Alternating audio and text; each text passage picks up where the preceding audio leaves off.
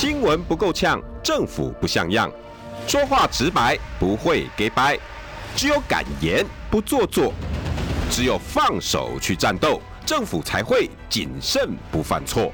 周一到周五晚上六点到七点，罗有志有话直说。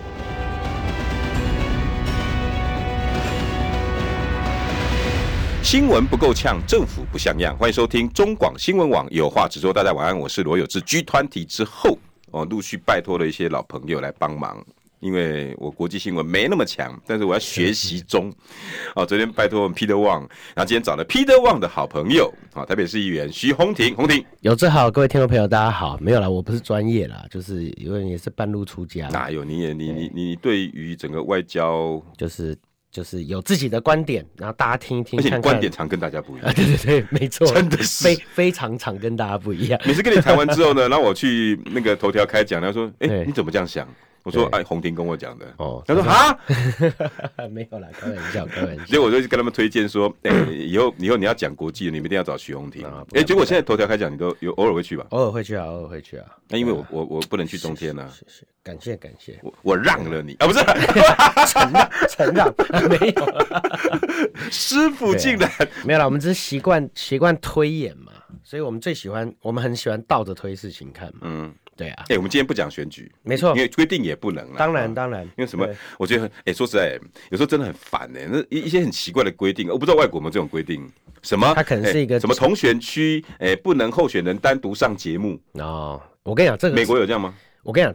美国是要求，就是说，你不管做什么样的新闻或做什么样的露出，你都要有自己，你都要有一个，你都要有一个 entity 啊，就是要有一个代表人，嗯，就不会出现这样的一个状况。他在告诉你说，新闻这个来源是谁，嗯，哪些是自录的，哪些不是。哦，他要揭示揭露，对，他要揭露哪些是自录的，哪些不是，这些都要揭，这些都要揭露。所以他就告诉你一件事，就是说，好，我可以允许，就是说新闻声量不对等，嗯，可是你要告诉民众，这声量不对等是来自哪里。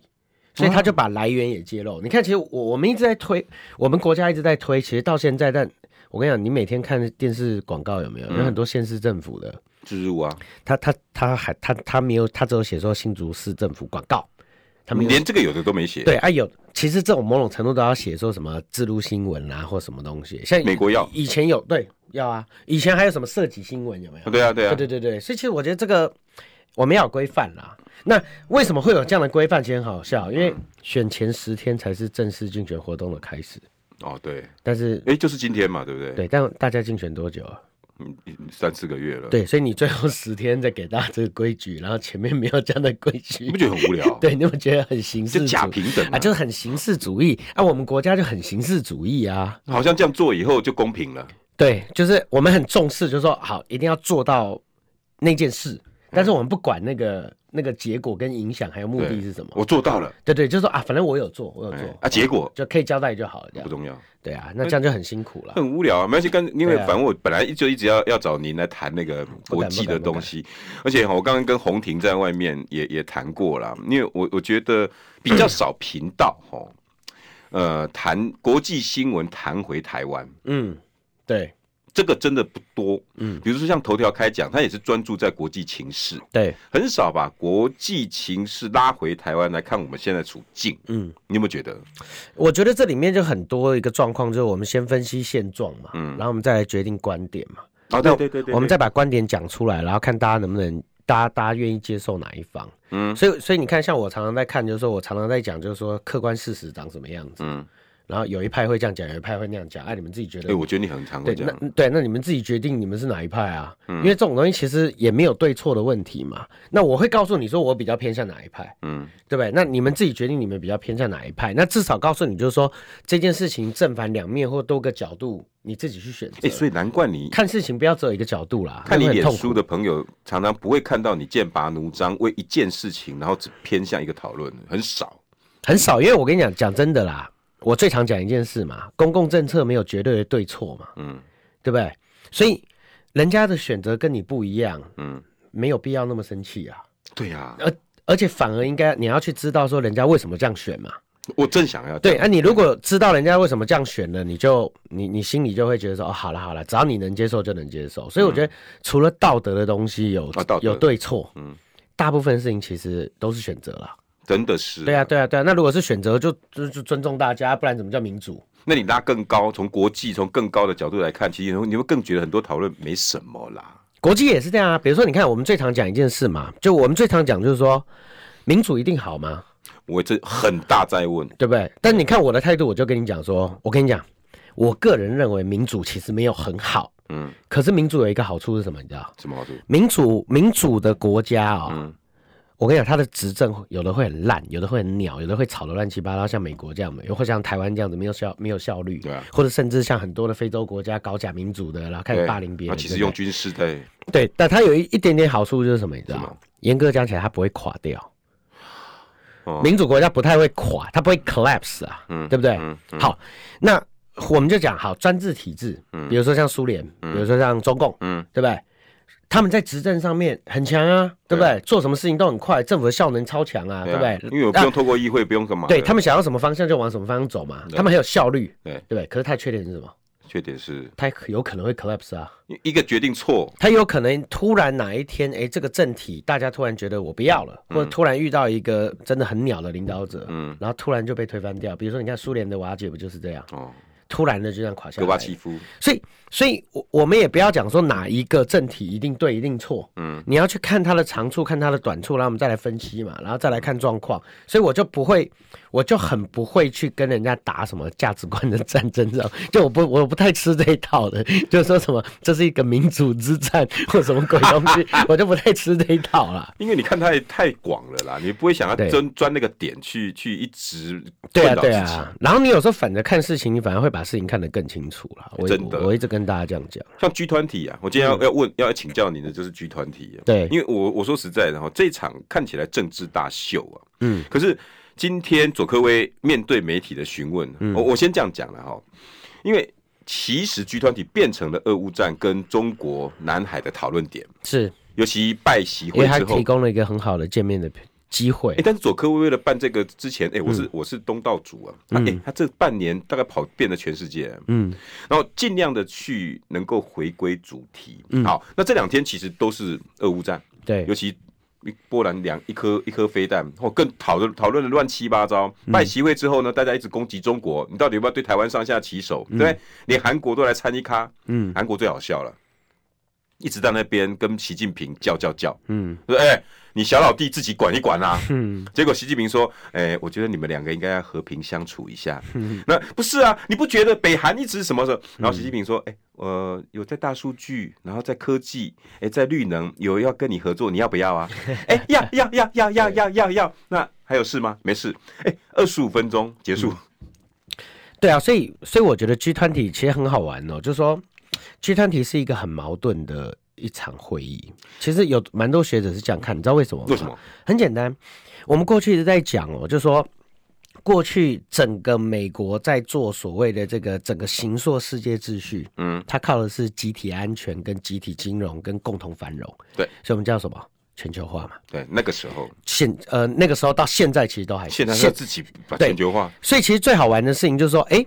当川普开始打所谓中美贸易战的时候，有没有？对，大家就大家就有人开始在打一个问号，就是说，哎、全球化了，你为什么要亲手破坏你自己一手创立出来的制度？对啊，就你为什么要去改变这样的一个方案？对，那很多人在讲这件事情的时候，那我们就回归到比较偏类学界的讨论。嗯，类学界的讨论就是这样，就这其实跟我们台湾自己的处境。非常相似，我在节目上讲过很多次，嗯、就是说，你看过去美国在走交往政策的时候，嗯、台湾跟韩国就是他的两只手，对。台湾就是西大胆西进嘛，嗯，有没有一路西进？然后韩国就是攻略东北，嗯，还有所谓的这个郑州、河南，嗯，所以韩国的工厂、三星这些全部都在那个地方。所以也就是说，过去我们利用这样的一个全球化的一个模式，嗯、然后呢，跟中国成功的建立起一个什么？中国是一个市场，中国也是个制造工厂，嗯，然后透过所谓的多频繁的这样的一个产业链跟供应链，嗯、然后我们一起行硕，一起赚钱，嗯、然后就是变成什么？集体安全嘛。啊，因为你要靠我的市场，啊、我要靠你的零件啊。所以你看，那个《纽约时报》的这个记者不是常常在讲，就是 Thomas Friedman 嘛，嗯、就是很有名的这个全球化的这样的一个作家，他不是最常讲说地球是平的吗？然后他那个时候讲说，台湾就是一个很海峡两岸就是一个很明显的例子，叫做戴尔防治冲突理论。他那个时候指的是说用戴尔的电脑来做例子，戴尔的电脑有多少零件在台湾，有多少零件在中国大陆，嗯、然后有多少零件在全世界，然后包括它 CPU 是谁，然后这样子全部都在台海这边 safe 了，全部都组装起来，啊、然后供应给全世界。嗯，因为那个时候戴尔还蛮强，后来后来没想到戴尔被华硕跟 Acer 干掉。你去国外看，全部都是嘛。对对，所以他就拿这个典范来告诉大家说：你看，我们成功的透过这样的一个模式去塑造出集体安全。嗯，但为什么要改？为什么美国要变？这里面有一个很重要的一个学，因为反而全球化壮大了中国。对，某部分人是这样讲的，就说全球化一定会壮大中国，也一定代工市场嘛，也一定会让它吸收了所有代工能量啊，也一定会让它成长。对啊，美国人会不知道吗？他一定怎么会不知道？他一定知道嘛，对不对？啊、所以这里面就是一个学界一个很重要的讨论。学界过去认为一件事情，就是说、嗯、我如果透过这样的一个全球化模式，能够把中国框在这里面，嗯，他会进入所谓的民主陷阱。这个叫中等收入陷阱啦。嗯，当中产先，然后民主化，中产先增阶级增加多的时候，嗯、人民的所得到一定程度的时候，大家对民主的所谓的渴望就变多。哦，因为我有钱了。对，所以过去的学界都认为这件事情会发生，嗯、所以他们其实当初用这样的一个全球化的模式，一方面当然是借由所谓中国的充沛的这个人力啦，嗯，然后还有世界的工厂，还有所谓它的原物料这些，嗯，希望能做到这件事情。结果没想到发现奇妙了。在好多国家都是这样，结果在中国没发生，没有民主化。嗯，那这个时候，所以在川普之前，大家就开始慢慢在讨论一件事。川普之前，其实大家在讨论什么？我们的主要敌人还是俄罗斯啊。嗯，对不对？一直都是这种，都不是中国。对啊。可是为什么川普把它瞬间转移到中国身上？因为川普告诉大家一件事，他是属于这一派的。嗯，他认为，他认为中国不会民主化。可是我们现在再继续让这个全球化的模式出来，嗯，他要超过我了，嗯，所以我没办法，我要出手，我要压制他。我不知道你会不会民主化，但我知道你要超过我了，嗯，所以我只我为了要保持我的第一名的优势，我要干嘛？嗯，我就先压制你嘛。价值观战争变得比较重要，这个时候变成就是应该不是，就是 position 之战了，嗯、就是守住冠军的宝座很重，嗯、守住世界霸主的陷阱之类的。对，这有点像休息底的陷阱。所以我们在讨论这件事情的时候，这时候就分两派。第一，你认不认为未来中国有可能会民主化？我个人是认为时间长，但是不无可能。如果你认为时间长有可能会这样子做的时候，我是这一派的。这一派的人会比较和平一点。对，我是比较和平，因为我们认为说靠时间可以解决很多问题。对呀，对啊，对不对？但是如果你认为他不会民主化，那你会怎样？我我就要你就要分道扬镳了，我就要跟你压制嘛。对，不是你死就我亡。对，然后我就要跟你干嘛？打价值观之战嘛。嗯，对。所以好，这个过程跟这个背景就出现了。嗯，那我们刚才这两派的争论。其实不只是我跟你而已，嗯，全世界都在争论啊。比如说德国，嗯、德国就德国就说，嗯，我我不知道他会不会民主化，可是我是比较希望就是说这个既有的模式继续下去的，嗯、所以德国就什么就出访中国大陆啦，对啊，对不对？因为他还是认为就是说我们还是要继续保持经济的这样的一个交流嘛。肖兹不是特别跑来，对，小智就过去了嘛，对啊。新加坡也是这个模式啊，对啊，对不对？所以李显龙一直在讲说，哎呦，我们不想选边，我们不想选边，能不能够维持过去的这样的一个制度？马凯也是这一派的，啊，对对。所以这里面就有分了很多派，每一个国家每个国家不同的选择。嗯，那像可能哎，像日本可能跟美国走的会比较近，日本就会认为说，那因为我我是跟他的邻居，所以我还是我也我也要站在什么压制的这一派。嗯，所以有些国家的选择都不一样。这样日本自己有私心呐，啊。那我我们回过头来就说，那我们的选择到底是什么？对。对我们的选择到底是什么？因为特别是我们算是首当其冲嘛。对啊，所以这里面就回到另外一个问题：我们刚把这个整个架构讲完以后，嗯，我们大家先在心中留下一个你是哪一派这样的一个选择，嗯，然后我们再谈现在的状况。现在的台湾要变哪一派啦？或者台湾应该不是说台湾变，应该是说我们在这样的一个背景里面，我们我们要怎么走？现在的背景又改变了，现在的背景就是。美国现在很清楚的告诉你，就是说，至少在晶片跟高科技这场战争上面，嗯，我一定要完全的压制中国，嗯，对不对？因为这是我的强项，因为那是他的强项，而且他利多。还有在半导体的所谓的这从最早的设计开始，技术都在我手上，对，设计的制成、原料，而且技术延伸的这些国家也都是跟我同盟的，对。然后还有他的这个机构这些东西，它整个整个的产业链里面，它可以分拆到。几乎到了四五十个国家有，其实你其实你看半导体的书里面会讲到很多东西，所以所以在这里面的一个关键点在于，就这个 G 团体其实出来了就很很好玩啊。嗯，G 团体其实某种程度就是寻求什么？就是全世界最二十大的这个工业国家，大家一起有这样的一个机会，一起来讨论什么？讨论我们怎么样让整个世界的金融过得更好嘛？因为工业嘛，它起头是讨论工业延伸经济嘛，所以这不就是一个其实是一个全球化的场域嘛？对啊。结果我们今天在讨论什么？地区安全、俄乌之战、俄乌战、区域安全，对，然后这些。所以佐科威难怪今天生气啊！他美国媒体一直问他，因为哎、欸，你为什么都不把俄乌战跟中国的威胁放进你的 那个 proposal 里面？对，agenda 里面，对对。然后佐科威说：“对不起，请问一下啊，我们集团体到底是要讨论经济还是 要讨论安全？”他就这个大在问呢。是啊，所以你看，你可以看到，就是说每一个国家有每一个国家不同的选择，嗯、但是大部分的国家他选择的还是什么？他必须要顾住他自己国家的经济嘛。当然，然后再来谈价值观的战争嘛。大部分。大再来谈价值上面的选择了，嗯，对，但是大国好像并不是这么选择，也不一定，因为他们每一个人保护集体安全的方式不太一样，okay, 所以他每每个人的产业不太一致了，嗯，所以所以这里面你就可以看到，那我回过头来我们去谈，就是说好，那在俄罗斯这一块，你看俄乌之战，嗯，现在开始真的进入冬天了，所以你们看到，哎、嗯欸，很难得的事情是，这个泽伦斯基开始说要谈判了，有没有？他说是谈判的时候，这表示什么？这表示什么？这表示内部的压力到一定程度了。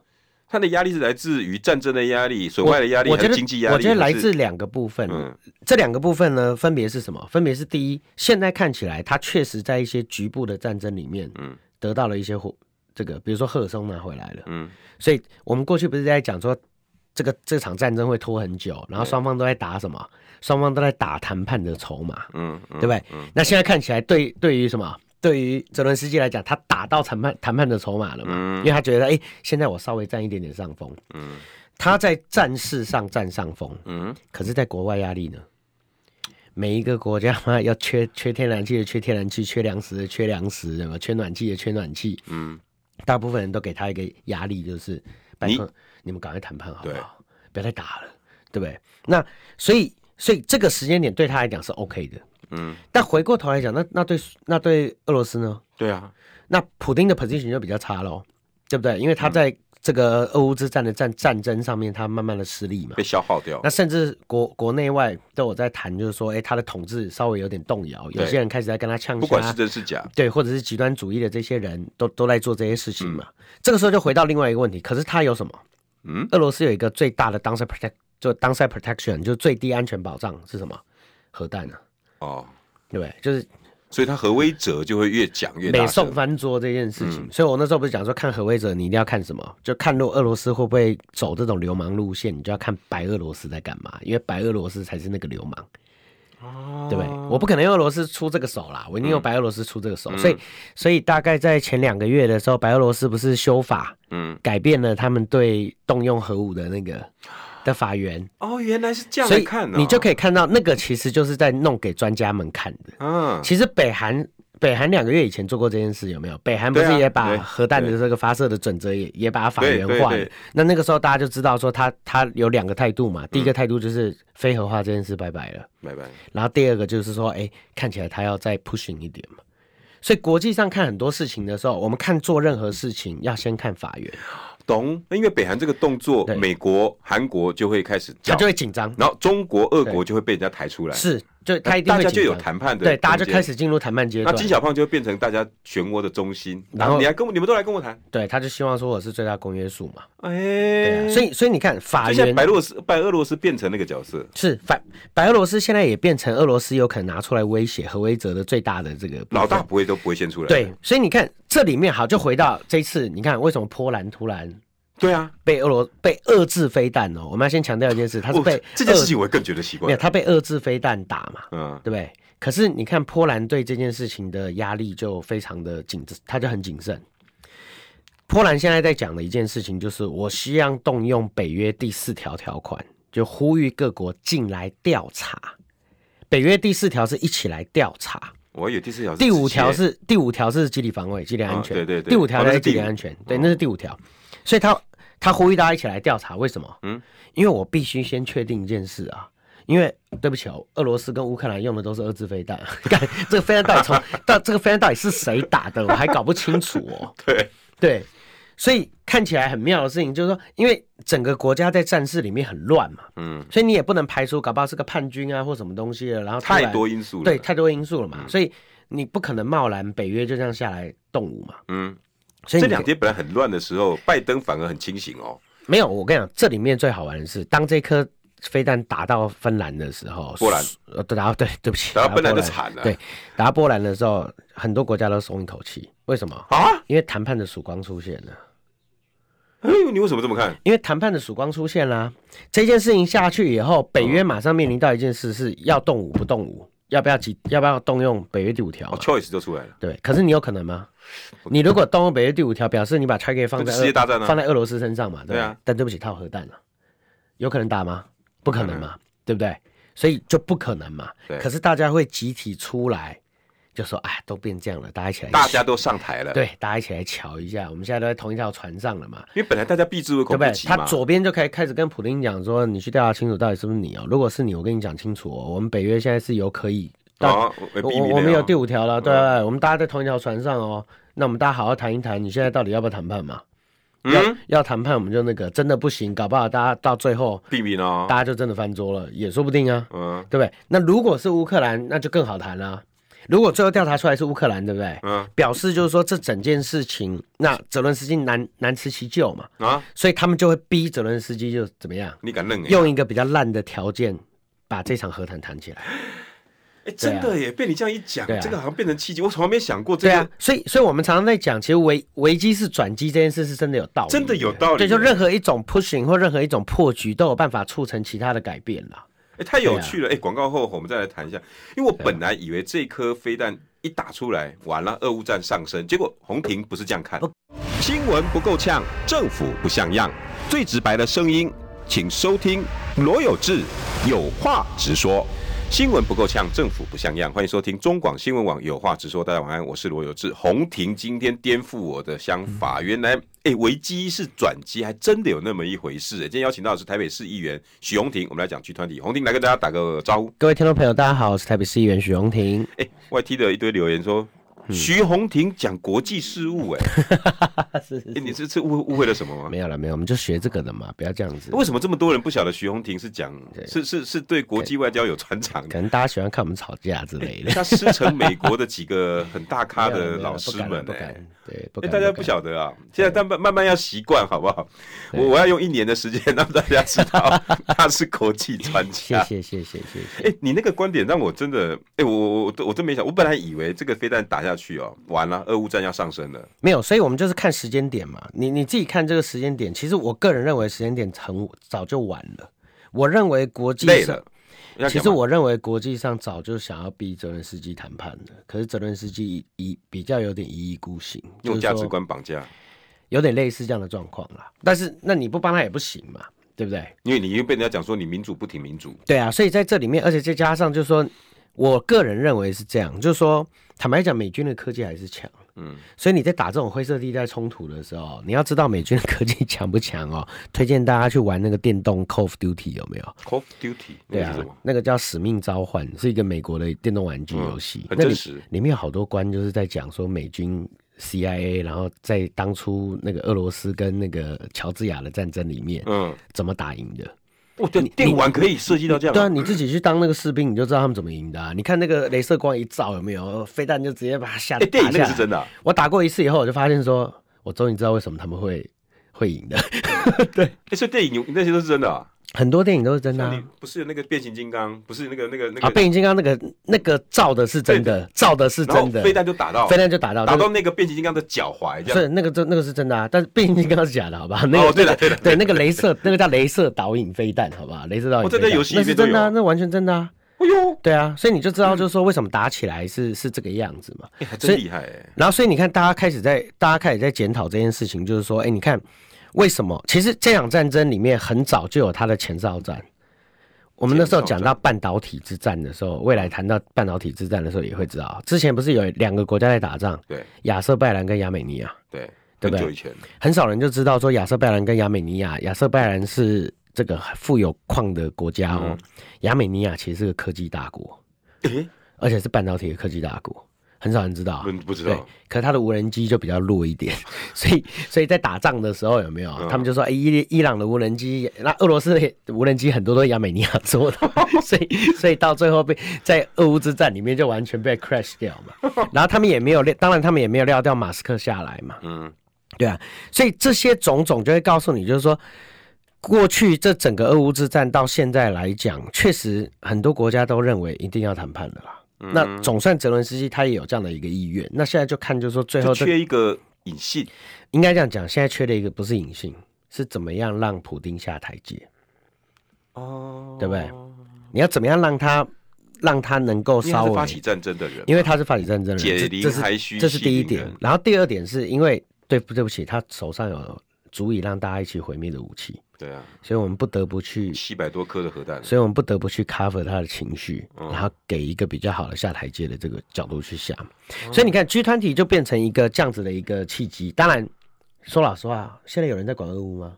也很少、啊，也比较，要不是要不是打到飞弹打到了，也没什么人在谈嘛。很久没上，所以大赫尔松了，还有赫尔松。对，所以大部分人还是在谈什么中美嘛。对，尤其晶片。对啊，所以我们回过来讲中美，就是说好，总算两个人见面了。对。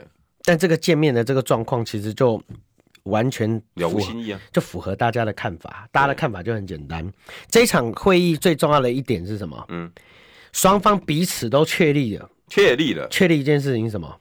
我们是长期的竞争对手，也是长期的什么？嗯，敌人。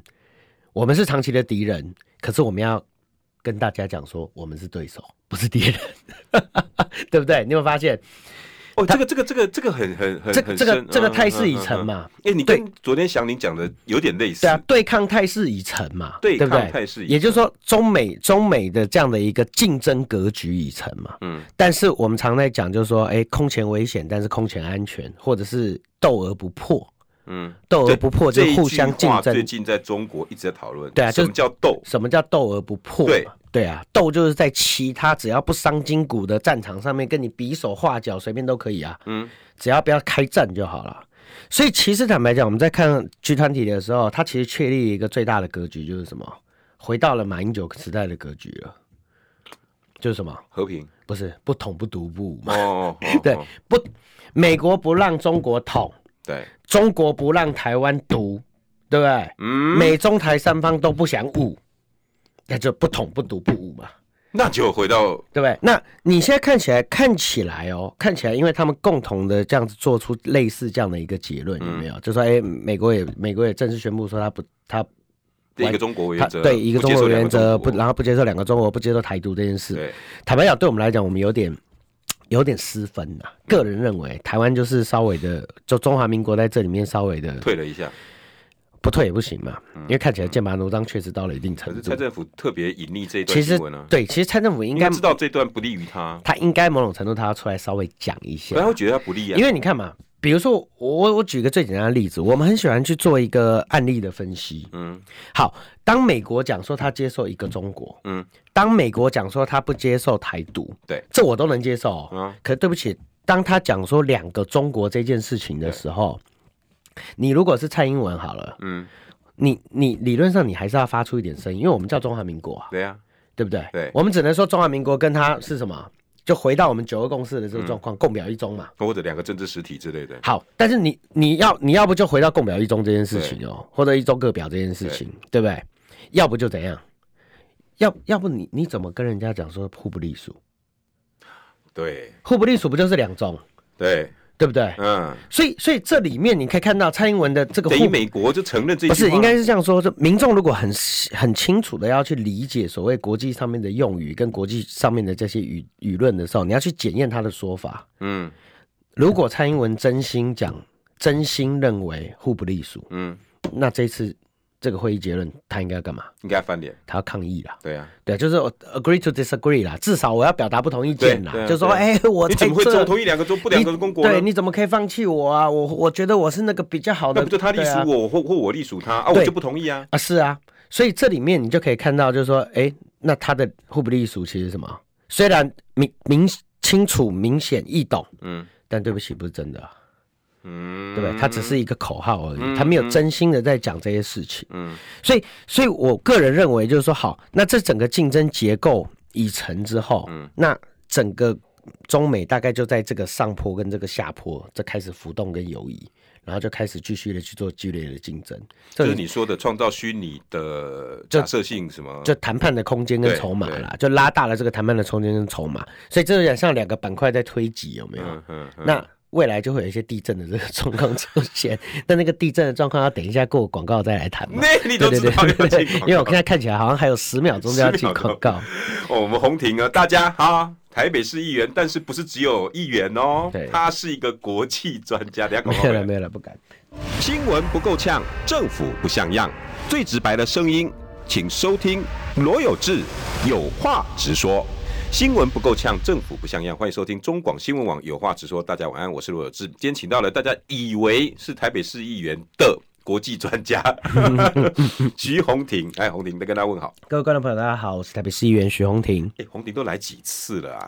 没有了，还在很多人说哈，徐宏庭讲国际，哎，奇怪了嘞。对，所以，所以我们回去讲，就是说，好，我们来看会议结论。对，过去我们刚刚不是在在节目在广告的时候，我们在谈，就是说王毅跟杨洁篪的碰面嘛？对啊。美国过去其实讲说他不寻求改变中共的这样的一个部分嘛。那那个我们就认为，就是说那是美国的稍微的逐步退让，嗯，他的态势稍微低下来，比川普时期。寻求改变中国，对，因为川就是川普时期的时候，庞佩奥一直在讲一件事情，就是什么，就是我是反中共，但我不反中国。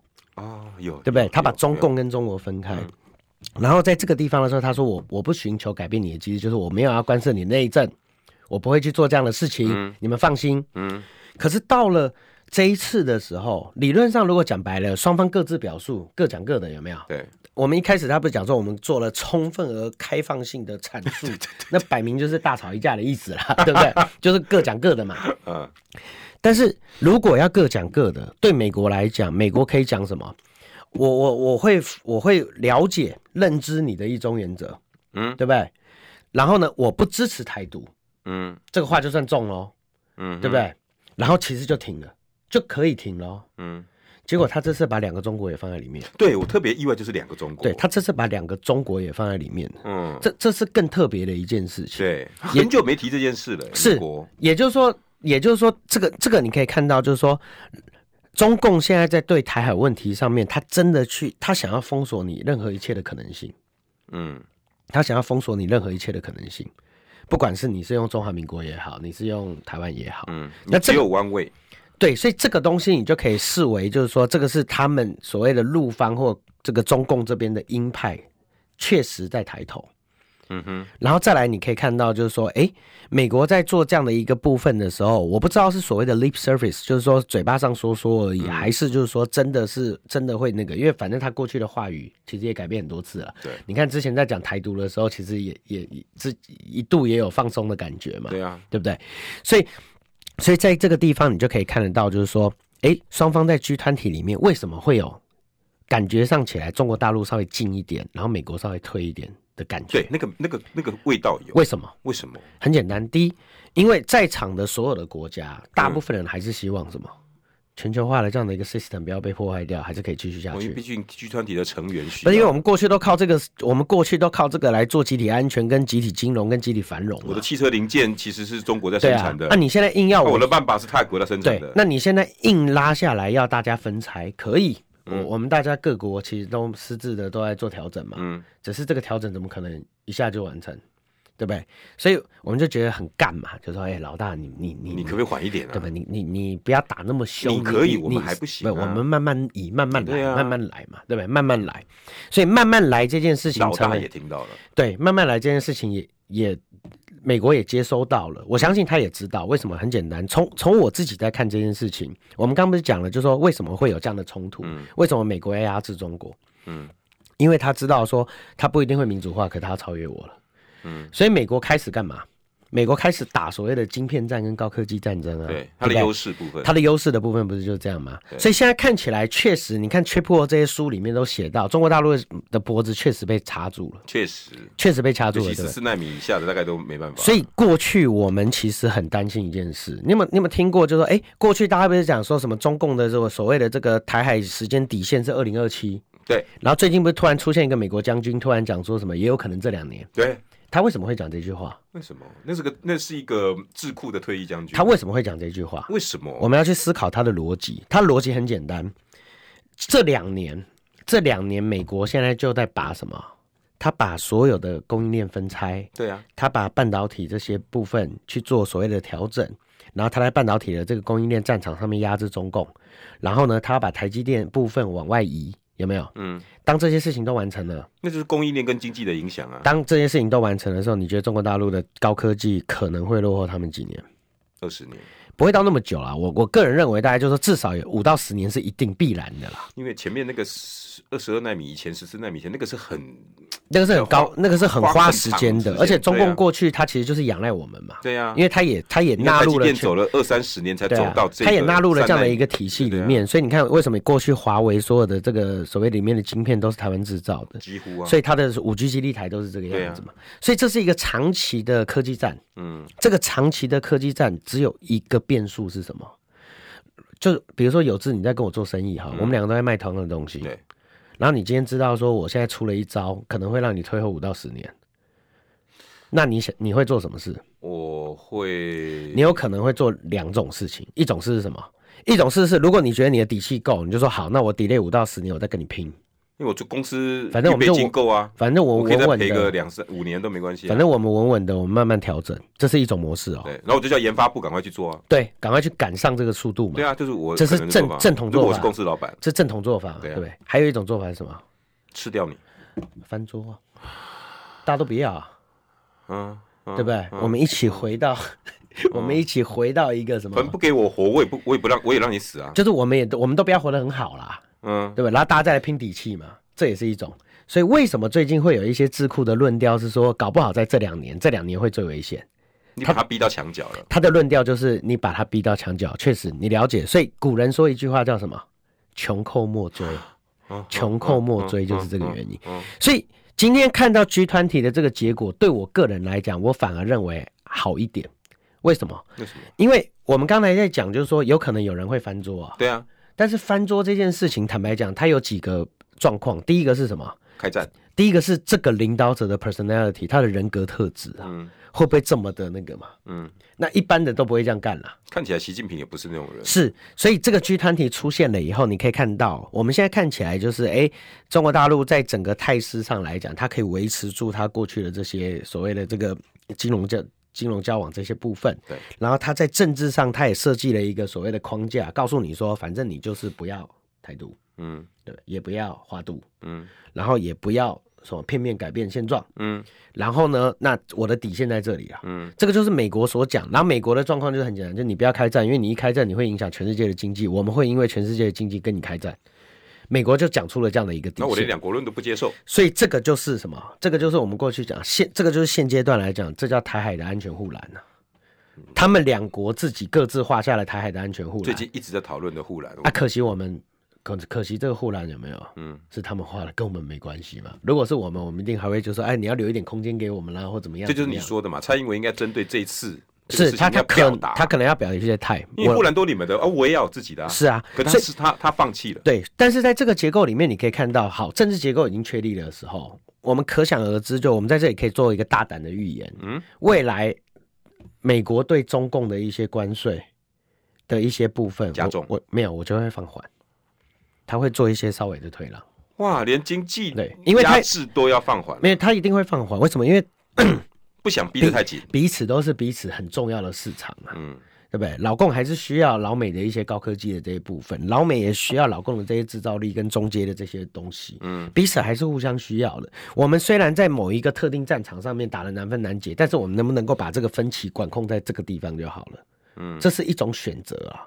你所以，我看起来，我的感觉是可预期的是，应该应该是未来美国对所谓中国大陆的这些关税会有一些会有一些态度的让，还有会有一些实质的放宽。所以你觉得 G 团体是完全是一个未来世界大国政治博弈的转捩点？我觉得不是转捩点，我觉得是什么？是一个很讽刺的点。讽刺这个讽刺点就是，确实你要我看悲观的看法就是什么？全球化确实走到这个地方的时候，开始在往下坡走了。未来未来一定是慢慢拆，慢慢拆，慢慢拆。嗯，对啊，所以未来一定是拆，只是在这个拆之前有没有？嗯、就像我们刚刚讲，穷寇莫追嘛。嗯，你一下子拆掉了。大家一起死了，啊，大家不能活了，不能活，我们就一起死嘛。德国第一个就挂掉了，对不对？所以，所以某些国家会，某些国家就会，大家开始折冲，哪些地方可以，哪些地方要拆，哪些地方不要拆，哪些地方可以，哪些地方还可以，哪些严格一年，哪些严格一个，对，哪些东西我要自主，哪些东西我现在可能要考虑，就是说，哎，我要怎么去做？嗯，那这些部分就进入了一个所谓的这个调整的深水区了。对啊，所以我们可以讲，就是说，这就是什么？这就是未来竞争格局里面进入了壕沟战啊。中美竞争格局进入壕沟战的这样的一个状态。那边我拆一点，那边我分一点，然后偷偷的私底下的。对，那但是往全球化。但现在看起来，这个壕沟战如果彼此都有这样的认知，那简单讲就是这个和平的架构应该不会出太大的乱子。嗯，也就是说双方会很竞争。会空前危险，但是空前安全。因为好会竞争，就是，但是围而不破。哦、那这个就是昨天 Peter 讲的，叫什么新冷战的开始嘛？嗯、新冷战就是这样，冷战就是彼此之间会有冲突，会有较劲，嗯、但是都是局部的，然后不至于到什么伤筋动骨嘛。嗯，所以就我们看起来，我认为就是说，那个翻桌的选项跟那个翻桌的性格看起来，在台海应该不太会发生。那台海正式进入一个所谓的这个竞争上面的深水区。那这个时候，我们国家的民众，我们自己就要想清楚一件事啊，什么东西是保护我们的？就是科技跟这一套金融机制，嗯，跟这套金融我们的武器，所以是来自于这些军事武器。所以台积电最高级的，台积电最核心的技术，我们可以让它走吗？不可以，它是走，我们就完了。嗯。保持一个国际竞争的这样的一个环境，跟国际接轨的这样的一个经营的空间，是不是对我们台湾来讲很重要？变成我们就可以回来要求蔡政府，你该守住的要守住了。是啊，然后我们可以亚利桑那州你要拿去可以嘛？二十二纳米的你可以拿去，可是你们拿到七纳米的就有点是就有点 over 了嘛，对不对？然后我们自己的电力要维持住，我们才有办法继续设厂在我们自己。自己里面，那美国你要我们这样点电电力的能源要给我们呢？是啊，然后呢，再退回一步，我们要去思考第二个问题，就是说，好，那我可能在未来的我的整个国家的 placement 上面，嗯，我的国防跟我的这些所谓的自我保护的这些部分，我到底要怎么样设计，对我们来讲是最有利的？我可能就不一定要到那么夸张，什么造表超课，或者是买一堆等着打仗的武器，那那些对我们来讲是到底有用吗？还是我们真的在金融这方面把双方彼此的这个护栏再再掐得紧一点，我们彼此之间有一个期待，嗯，你受伤就是我受伤，我受伤就是你受伤，那这样子是不是？然后把很多的争端，我们一再强调，两岸是制度之争呢、啊？制度之争，两岸两岸不应该是生死之争，两岸是制度之争。这个制度之争到现在还没有结果，所以站在我们国民党的角度，我也常常跟美国跟 AIT 讲什么，我就说，嗯、川普认为说 China 不会民主化，那是川普认为啊，嗯。我们还是认为会民主化啊，嗯，那为什么不等呢？嗯，为什么不等一下呢？嗯，或为什么不再想办法去促成这件事情发生呢？嗯，你现在贸然的拆，不是只是让两个结构越来越远吗？对，那两个结构越来越远，是不就增加了什么战争的空间嘛？嗯，对不对？因为彼此之间没有互相依赖了，那战争的空间不就变大了？就像你说的，没有谈任何谈判空间了。是啊，所以你看，为什么我刚才敢大胆的做出来，就是说美国未来一定会在关税的部分对中共去做退让。嗯，为什么？给我们一个缓冲空间？不是因为很简单嘛？我们彼此之间如果关税有退让的时候，我们的经济就会变得更什么？更更强。然后我们彼此之间互相依赖的程度会变高嘛？嗯，那动武的几率就变低了。我需要你，你需要我。是啊，啊，我如果现在就硬拆，有没有？哦，那就避避呢？啊，就那就有那就有翻脸，那就有翻脸的可能性啊。所以整个结构是这样。但是对台湾的民众来讲，我觉得大家要想清楚一件事情，就是我们。没有人不希望维持住台湾的自由民主的体制，当然，只是我们要用什么样的方法来维护和平，嗯、对不对？我们还要像以前这样子动不动就去呛这个邻居吗？有必要吗？嗯，呛他到底有什么好处？有什么好处？对。然后我们听懂了，我们看懂了目前国际的这个格局以后，我们要思考一件事是什么？当年是国民党，当年是国民党设计整个台积电出来的，当然，只是他最赚钱的时候刚好是民党执政。然后大家就觉得说啊，民进党拿了台积电一起出去耀武扬威，然后每天在那边呛人家，我就觉得奇怪啊。国民党、民进党、国民党为中华民国做了一个盾牌，结果这个盾牌被人家拿去当什么捅人的刀子，这个有意义吗？对我们的国家来讲，如果你看懂了未来整个国际局势最关键的竞争是在哪里？是在这个高科技晶片的这个战争上面，嗯，那你就要思考一件事：当每一个国家开始慢慢的要去制造它自己的自主的时候，嗯、技术自主的时候，我们要怎么维持住台积电的竞争优势？就是保护中华民国最好的方法，而不是把中华民不不是把台积电移出去啊。嗯，你我们要是未来在整个全球的经济跟供应链里面没有办法继续保有现在的这个 position 的时候，我们就没有什么。被保护的，我们就没有被保护的资格。嗯，现在大家保护我们，不是因为我们自由民主，是因为对不起，晶片他们这嘛。因为我们现我们拿拥有的东西是世界都要的，是，所以那你把这个东西，所以你要看别人，对，你要看清楚你的优势是什么。对我，他们现在到底是为什么救我？是因为我长得可爱，还是我身上有他要的东西？当然是你身上有他要的啊。是，所以就不要再觉得自己可爱了，好不好？不要不要再觉得自己的民主跟别人不一样，到全世界都要来保护我们的民主，不是，是我们身上有全世界都要的东西。那有道理啊。所以我们接下来的十年跟接下来的二十年，要让这个国家长治久安，最重要的事情就是保护我们在科技上面的优势跟竞争优势，一直让全世界有我们需要。他们需要我们的地方，嗯，我们才会安全嘛。但是我们现在这政府反其道而行，是告诉你，啊，你你现在别人都觉得我们很帅啊。但是我我我应该这样讲，我也要帮台积电讲一句话，他非去美国不可。我跟你讲，上一个得罪美国的叫日本，呃，对，你你去查一九八三年的美日半导体晶片法案，我记得一次就把日本的半导体。整个垮掉，所以你不听他的话，你不听他的话也不行。没有，他就叫美日半导体协议。哦，美日半导体协议。对，你你不听他的话也不行。可是如何在这这样子的一个挤压跟挤压缩的空间里面，你继续的去占有你在科技的这整个供应链之中的某一个部分就很重要。比如说，你看像像荷兰就有。荷兰就有光刻机嘛，嗯、对不对？英国有设计的软体，然后法国有什么？德国有什么？日本有原物料，对不对？然后韩国跟我们有所谓的智智能的这样的 know how，对对，每一个地方都要切一个部分。那我们怎么样继续的去感受这个东西？继续去把这些东西变强，然后让每一个国家都拿不掉、都拆不走这些部分，我们就会变，我们就会，我们不会变强，我们就会被保护啊，我们就我们就有被保护了。嗯、对，我们不需要，我们不需要变太强，我们只需要维持和平的方法，就不要变太强，没关系。但是我们有要别人保护的东西，这样就够了。嗯、那这样和平就会来。所以维护和平的东西一直都是实力嘛，嗯、这才是国际现实主义啊。只是国际现实主义，你到底要展现在嘴巴上，还是展现在军武上，还是真的展现在所谓像这种金融实力跟软实力上面？你最好是展现在金融实力跟软实力上面。当然，国民党过去台积电那么强，有出去呛过人吗？嗯，闷着头才能赚钱嘛。哎，对不对？大家有没有觉得又又又又又发现一个很可以把国际新闻讲的这么样的贴切的？就是你以为是市议员的国际专家，不敢了，不敢了。许宏庭，大家记得这个声音是许宏庭。谢谢，谢谢各位听众朋友。